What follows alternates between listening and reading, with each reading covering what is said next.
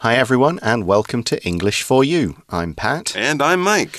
And today we're going to be taking you through an airport. Mm. Two airports, in fact, over the two days. An airport. I, I remember what that word means. Yeah. it's been a few years. Can you explain what an airport is? It is a place where you get on a plane that takes Wow. you to other countries. Other countries. They still exist. Are you allowed to do that? You are allowed to do that. This is fantastic. So, Hmm. the airport, a place that many of us have probably not been to in a long time, is hopefully a place that more of us will be going to in the near future as the world gets back to normal and we start to travel. So, we're going to be checking out some of the language of airports, useful Hmm. terms and signs and words that people use in and around airports. So, next time you travel, which is hopefully soon, you will have no problems. How about our opening questions here? Here's a good one. Are you a good flyer? I'm pretty good, yeah. You good? I don't tend to have too. I don't get sick. I don't Okay. get. I can sleep. you know, Okay. that kind of thing. My legs aren't too long. Right. So So- that's that's a good that's a useful thing. Notice there when I'm asking Pat if he's a good flyer, I don't mean like a bird. Mm. He didn't say yes, but my arms get tired from flapping. No, of course we're people, we're not birds. So when we talk about being a good flyer, it's kind of a, do you enjoy long trips on airplanes? Yeah, or at least you're not, you know, you're not dreading them because of the them, yeah. inconvenience and the cramped conditions True. and there the are people who stuff. just take trains and buses and Yeah. really don't travel by Yeah, plane. I think I'm my like aunt you. is afraid of. Oh, is she's she? always been a bit afraid of flying. So she'll probably won't be coming to Taiwan. Not anytime anytime soon. She's she's got better. I just remember Okay. one of her very first. She was super nervous. You can get nervous on planes sometimes, especially when they bounce around. I'm a pretty good flyer. My one problem is I don't sleep. Ah. I wish I could sleep on planes, but I like to read good books, so I'll Okay. usually find a book and I'll be happy with that. I think we should turn our attention to the teaching points. So let's Yes. do that and check out our dialogue all about traveling by plane and going through the airport. Reading.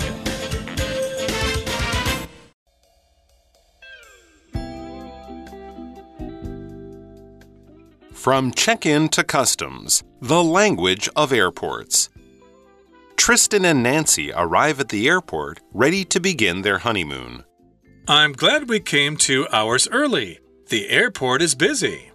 I guess folks are taking winter vacations. Let's check in. Hello, welcome to Easy Air. Where are you flying to today? We're going to Bangkok, Thailand. Wonderful. Can I see your passports, please? Do you have any baggage to check in? Yes, we have one piece of check in baggage each. Please place them on the scales. Tristan places the baggage on the scales.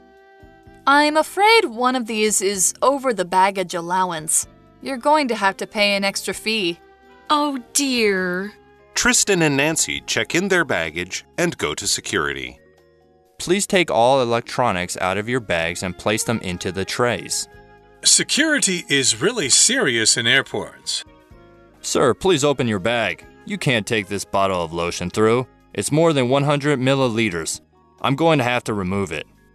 I told you to put that in the big bag.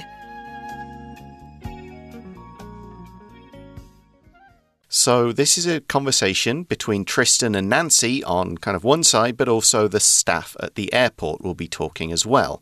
We begin by seeing that Tristan and Nancy arrive at the airport ready to begin their honeymoon. Ooh, this is a special trip for them. Indeed, because the honeymoon is what you take after your wedding. Sometimes you would start on the very evening of your wedding. You'd True. have your have your marriage ceremony, have your reception, and then head off to the airport at night. That's right. You often see that in Um, yeah. movies, but I always thought that's too busy. Yeah. That's too much to do in one day. Get Yeah. married and go on a big holiday. Yeah, um, in the there were there's a sort of reason why it's called a honeymoon. It's to do with drinking a kind of honey product that helps the wife get pregnant in the moon or month after the wedding. But we just use it to mean that nice vacation you have after the wedding. You've had all the stress, and now it's just you and your husband or wife going to somewhere nice and just enjoying the time together. Very nice. And as as Pat said, you can do it on the same day you get married, but most people might do it a few months later Or a couple of days, or maybe. a couple of days too. Yeah, but uh, definitely it's a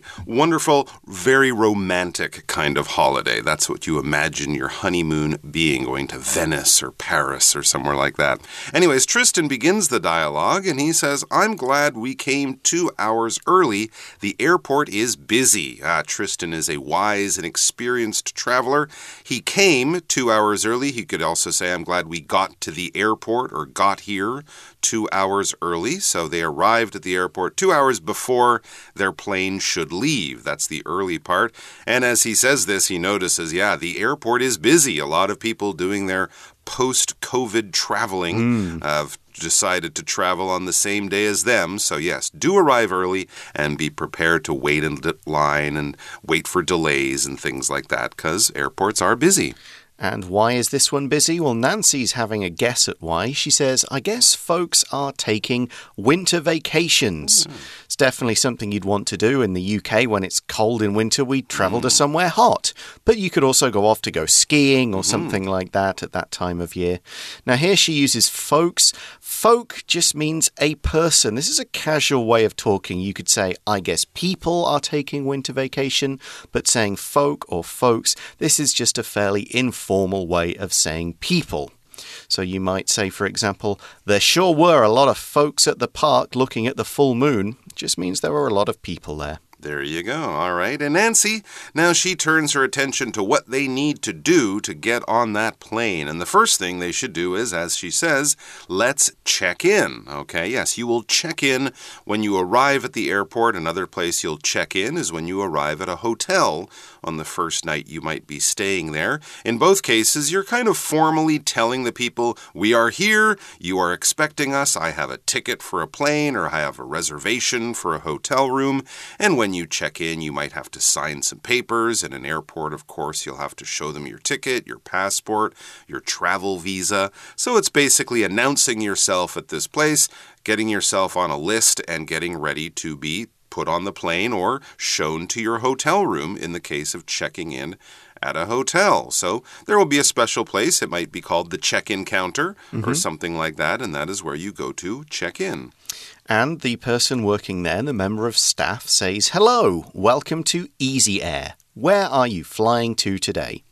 And of course, this is a member of staff. Now, sometimes you'll treat staff as a countable noun and you'll say member. It's, it's usually uncountable. You wouldn't see staffs, I beg your hmm. pardon. Hmm. But sometimes people will use the staff is and sometimes people will say the staff are. Hmm. That tends to depend on just what part of the world you're from. The UK, we would usually say the staff are, but I have heard the staff is. But it's just the workers, it's the people who work in a place for a company. They are paid to be there, they are employees rather than people traveling through. So you could just say workers, basically. We might say, as another example, all of the staff have to stay late for a meeting. So in there, we're kind of treating it as plural, even though it's still in the singular form. That's right. And it's a useful term because a lot of these jobs have their own special names or titles. Uh, if you use staff, you're talking about all of the people who work there, from the secretary to the security guard to the people who sweep the floor at night. They are all staff, they are all workers. In this case, the staff member, the person from the staff they're talking to, would probably be called a ticket agent. So you might ask, Can I see a ticket agent? I have a question about my plane or something like my, uh, my plane ticket. Anyways, so they're talking to this person who will be sure to help them. And Tristan, he kind of tells them where they're going, because that, of course, will be very useful. There's probably hundreds of passengers traveling on 10 or 20 different planes that day. So, which plane are you on, or where are you going? So he says, We're going to Bangkok, Thailand. He might also say his name or something like that. Uh, we're going to Bangkok. You could also give them the flight number. We're on flight 123 to Bangkok today. You know, just so they know which plane he's expecting to get on and where his ticket shows that he is going. And the staff member says, Wonderful. Can I see your passports, please? This is what you'll have to do at the check in desk or check in counter. You'll need to hand them your passport. A passport is a travel document that's required when you cross the border between two countries. It'll have your photo, it'll be from a different country, it'll show your nationality essentially. If you're from one country, you'll have a passport for that one. If you're from a different country, your passport will have a different color, different words, and it's also where they'll stamp, they'll put visas, they'll show when you've left or gone into a place, and there'll be other information as well, like who to contact in an emergency, is usually in a passport. So it's just an essential travel document. You can't travel internationally without one.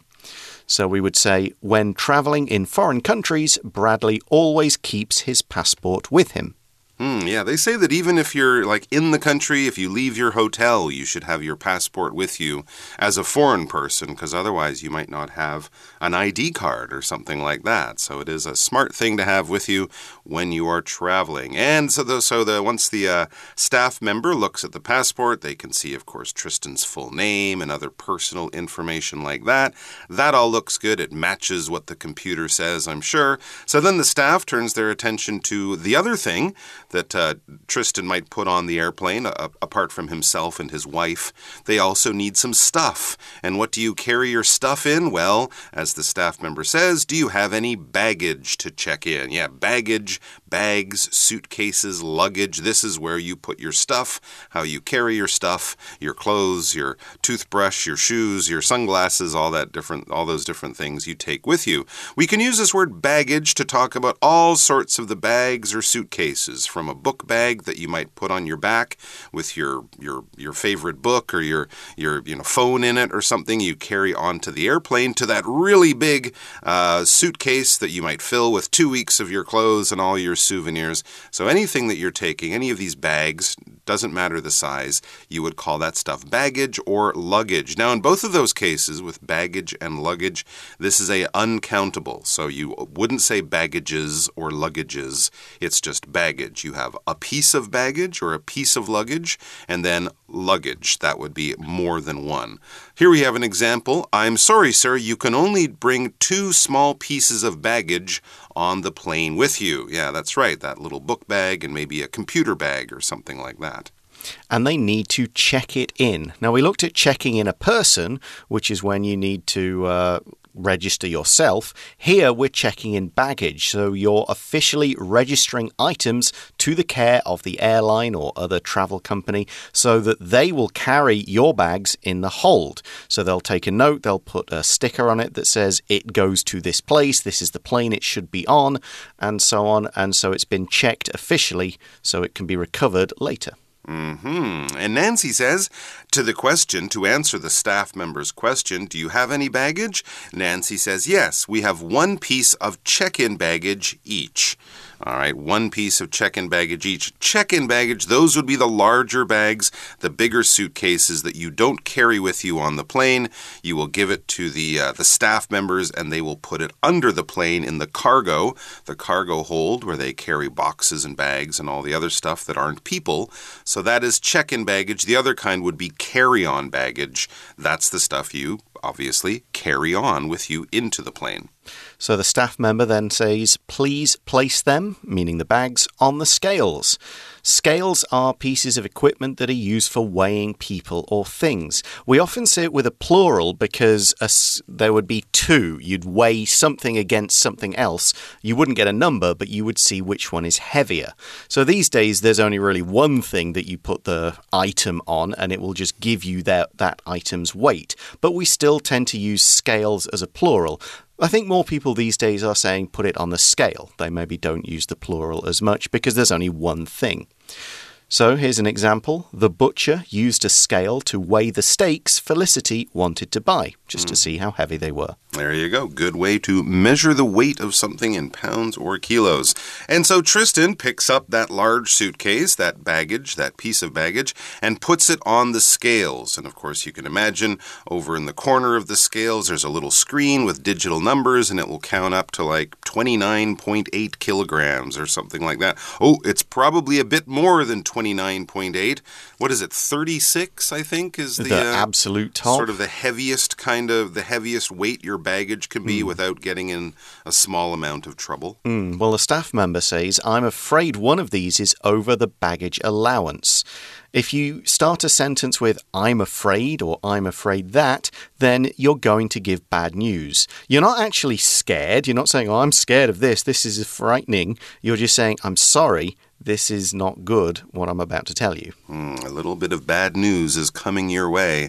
So I'm afraid that one of these is over the baggage allowance. And an allowance is basically how much you are allowed. If you are allowed something, you can have that. You are able to do that. You won't be breaking any laws or rules or something like that. An allowance is basically how much another person gives you and says you are allowed to use this much. We can talk about an allowance as an amount of money that a parent might give their younger children. If kids are young in school, don't have jobs, they need money to buy snacks and, you know, things for school maybe. So the parents might say, okay, every week I will give you 500 NT dollars or 1,000 NT dollars. Maybe if you're a bit older, that's your allowance. That is the money that is allowed to you. In the same way that the plane companies basically say every person who gets on the plane is allowed to bring X kilograms of stuff because we don't want the plane to be too heavy. If the plane's heavy, we use more fuel, it costs more, it could be dangerous. So basically, every person who is on the plane, on the, the airplane, the plane company kind of guesses or uses some simple math to say, well, if everyone brings 30 kilograms, the plane will be fine, we'll take off, no problem. And that is the allowance that they give you. And if you go over the allowance, if basically you go shopping, shopping like a crazy person on your holiday and come back with way more stuff than you started with, you might be over that baggage allowance. In which case, they will kick you off the plane and you have to swim home. Not No, quite. not quite. No, you won't have to swim home, but you will have to pay for that extra weight. As the member of staff says, you're going to have to pay an extra fee. Mm, and that could be, you know, a couple hundred US It's dollars. not cheap. It's not cheap. And, anyways, so when Nancy hears this bad news, if someone says, I'm afraid, and they give you the bad news, once you hear it, you can say, oh dear, which is like, oh, that's not good. So they will pay their money because they want to take everything with them. We then see Tristan and Nancy check in their baggage and go to security. So, security, this is the bit between the general area of the airport and the departure lounge where you'd get onto your planes. And to get there, you go through security. That's where they will put you through the metal detector. They will check all of your bags. They will maybe open some things and have a look.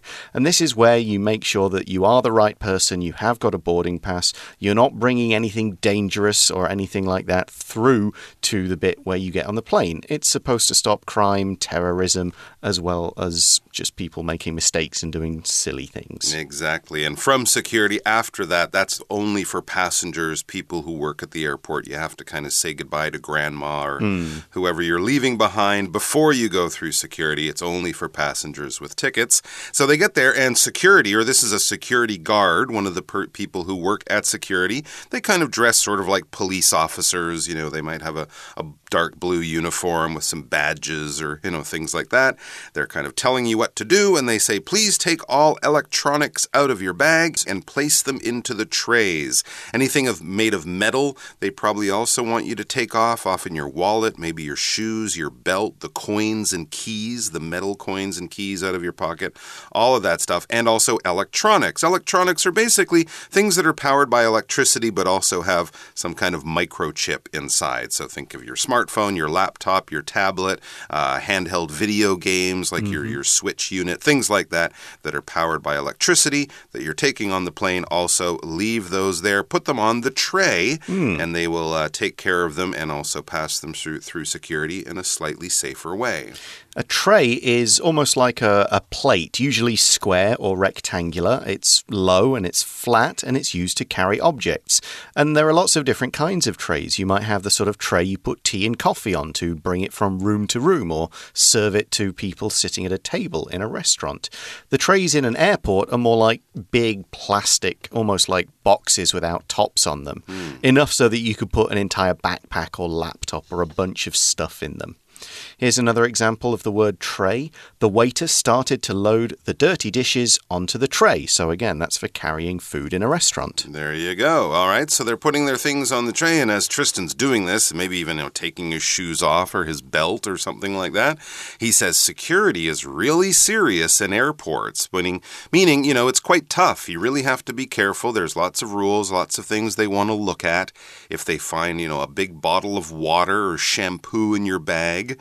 You might uh, have to throw it away, and that's the next thing that they encounter. There is something in their bag that the security people aren't too happy with them taking on the plane. Yep, the security guard says, Sir, please open your bag. And after Tristan does so, he says, You can't take this bottle of lotion through. It's more than 100 milliliters. And milliliters is ml.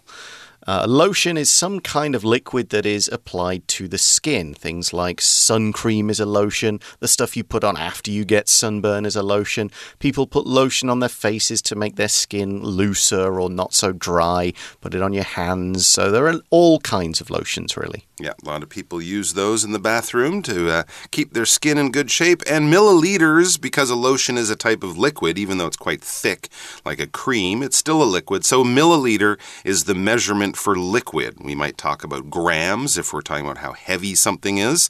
Milliliter is if we're talking about how much liquid there is. There are a thousand milliliters in a liter. If you think of a, a simple can of soft, a soft drink can, like a hmm. can of Coca Cola, that's about 350 milliliters. A larger bottle of water might be 500 or 1,000. So 100 milliliters isn't much. That's why if you're traveling, it might be a good idea to take some things in big bottles and put them in the smaller bottles because that way you can take them on the plane with no trouble. No such luck for this lotion, though, as the security guard says, I'm going to have to remove it. Uh oh, and they will basically just throw it in the garbage right in front of your face. I had a friend who had like five bottles taken away from him once at an airport in America. He was very unhappy. They took away his expensive lotions. Anyways, Nancy says to Tristan, her husband, I told you to put that in the big bag. They might have had a discussion about this when they were packing, and Tristan had said, Ah, no, it'll be okay. It's a small bottle. But Nancy, his wise wife, had said, No, I don't know. That could be trouble. She was right. He should have put it in the big bag, that large suitcase they put under the plane. That's okay. You can put your, your liquids in there, but not bring them with you on the plane. Yeah, I hope that doesn't mess up their honeymoon. We'll find out about what happens to them when they reach the other airport, uh, or and in this airport tomorrow. But right now, let's go to our For You chat question. For you chat. So, our chat question is When was the last time you traveled a long distance? Describe your travel experience. I don't think I can remember that far back in No. time. Probably the last time I was home, which would be 2017 or 2018 for Christmas. Yep. It's a long distance from Taiwan to Vancouver, Canada, where my family lives, but it's a pretty easy thing. There's just water between us. So generally, we get on a plane here and get off a plane there, and that's about it. It just takes a long time. How about you, I guess, when you traveled back home? Yeah, again, early 2018, I think, or maybe 2017. It's hard to remember. it's a bit more complicated getting to where I live in the UK. You generally have to take one, uh, two, maybe two or three planes Okay, because yeah. it, it, you, you could go from Taipei to Hong Kong to London, or you could go Taipei to Bangkok to London, or Okay. Taipei to Bangkok to Amsterdam to Birmingham. Wow. If I've tried that way, it wasn't worth it in the end. No. Um, and, and how would you, how do you get from London to your home in, in Nottingham? Because that's not very It's a, close. it's a few hours. Usually, there's a there is a bus that leaves throughout the night to take you there. But sometimes I will stay in and around London where I have further family members, so I can kind of have a day or two down there before going idea. up north. Yeah, interesting. so does it take you almost a full day to actually get to your home? I fly tend to fly overnight, so Okay. but I leave at night and arrive in the morning, and I haven't lost much time Okay. going that way. But the traveling time would oh be yeah, close to 24, close to 24 hours of traveling. the, if is- you include the bus. That is a long distance and Yeah. definitely a long time as well. We're going to be talking more about airplanes, so rest up. I uh, don't want to get jet lag between today and tomorrow, but please do come back tomorrow for part two of our look at check in, customs, and the language of airports. Bye for now. Vocabulary Review Folk. There are many folks in town today. They're probably all going to the market. Staff. All staff in this company can attend the party at the end of the year where they might win prizes. Passport. At the airport, you have to show your passport before you can board the plane. Baggage. Kevin's baggage was too heavy, so he had to pay an extra fee to bring it on the plane. Scales. John put the package on the scales at the post office to see how much it weighed. Tray. The old lady carried out cups of tea for everyone on a silver tray.